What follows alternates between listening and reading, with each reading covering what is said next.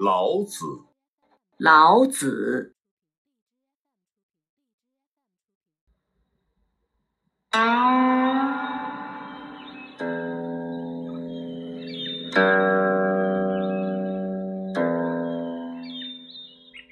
Kongzi, the historical Chinese saint, is considered to be the greatest teacher of China. His teacher was Lao Tzu. Kongzi said that Lao Tzu was a dragon who hid in the clouds. He learned from Lao Tzu all his life, but couldn't understand all his great wisdom.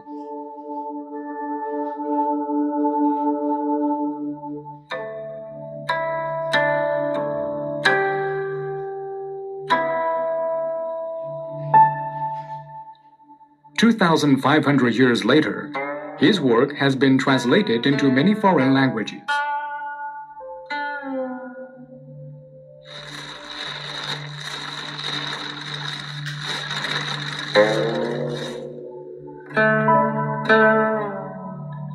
Lao Tzu believed that people should learn from nature and keep a harmonious relationship with nature.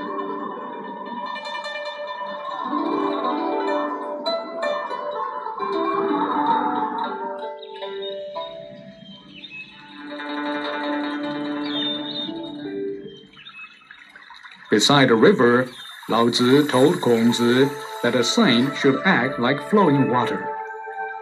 Water gives life to others, but does not fight with others. A saint makes no error, and no one hates him. Therefore, he can make great achievements. In China, Lao Tzu is considered the elite of teachers.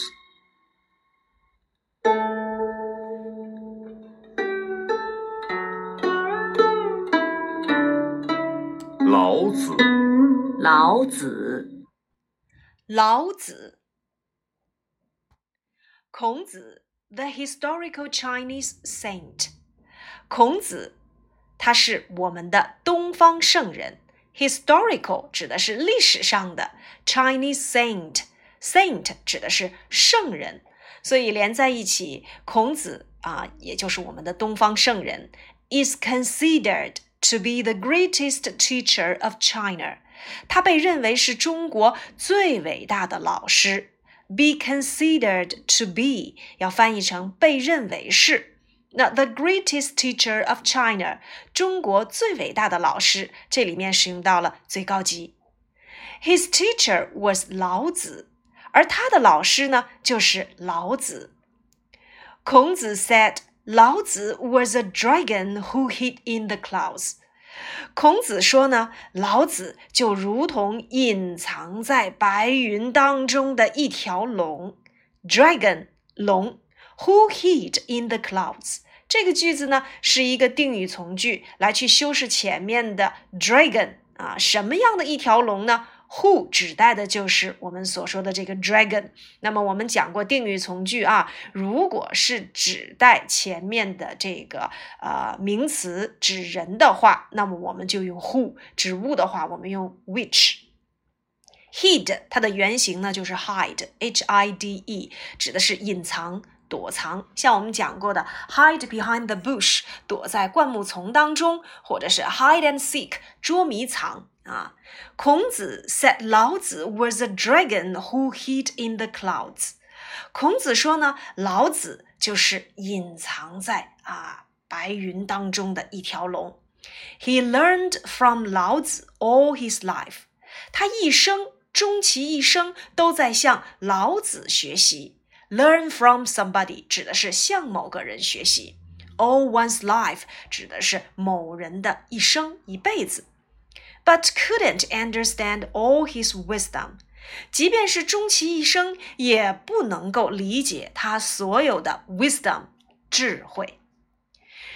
Two thousand five hundred years later, his work has been translated into many foreign languages. 两千五百年后的今天，他的着作已经被翻译成许多不同国家的语言。 这里面呢，his work 指的是老子的著作啊，has been translated into 用到了现在完成时的被动语态，被翻译成 many foreign languages 许多不同的语言。老子 believed 老子认为 that people should learn from nature。人们呢，应该刚才我们讲到了 learn from 老子，向老子学习。那么 learn from nature 指的就是向大自然学习 ，and keep harmonious relationship with nature。harmonious 叫做和谐的，那么 keep relationship with 指的是同谁谁谁保持什么样的关系。那么这句话连起来就是老子 believed that people should learn from nature and keep harmonious relationship with nature。老子认为人们应该向大自然学习，并且同大自然保持和谐的关系。Beside a river, 老子 told 孔子 that a saint should act like flowing water。而在一条小溪旁，老子告诉孔子，圣人就应该像流水一般，act like 啊，我们曾经讲过，act like a monkey，像一只猴子那样表演；act like a cat，像小猫那样表演。现在，act like flowing water 指的是流水。Water gives life to others， 那么水给予万物生命，but doesn't fight with others，却不与任何事物做斗争。A saint makes no error, and no one hates him. 那么，作为一个圣人，他应该是不犯错误，而且大家也不会去憎恨他。Therefore, he can make great achievements. 因此，他才能够造就伟大的成绩。 Make achievements 指的就是做出成绩。In China, 老子 is considered the elite of teachers. 在中国，老子被认为是老师当中的 elite 这个词，我们曾经讲过精英。我们在讲状元那一课提到，状元 is referred to the elite scholars，指的是啊学习的这些人当中的精英。 那么同样，老子也被认为是老师当中的老师。Again，老子。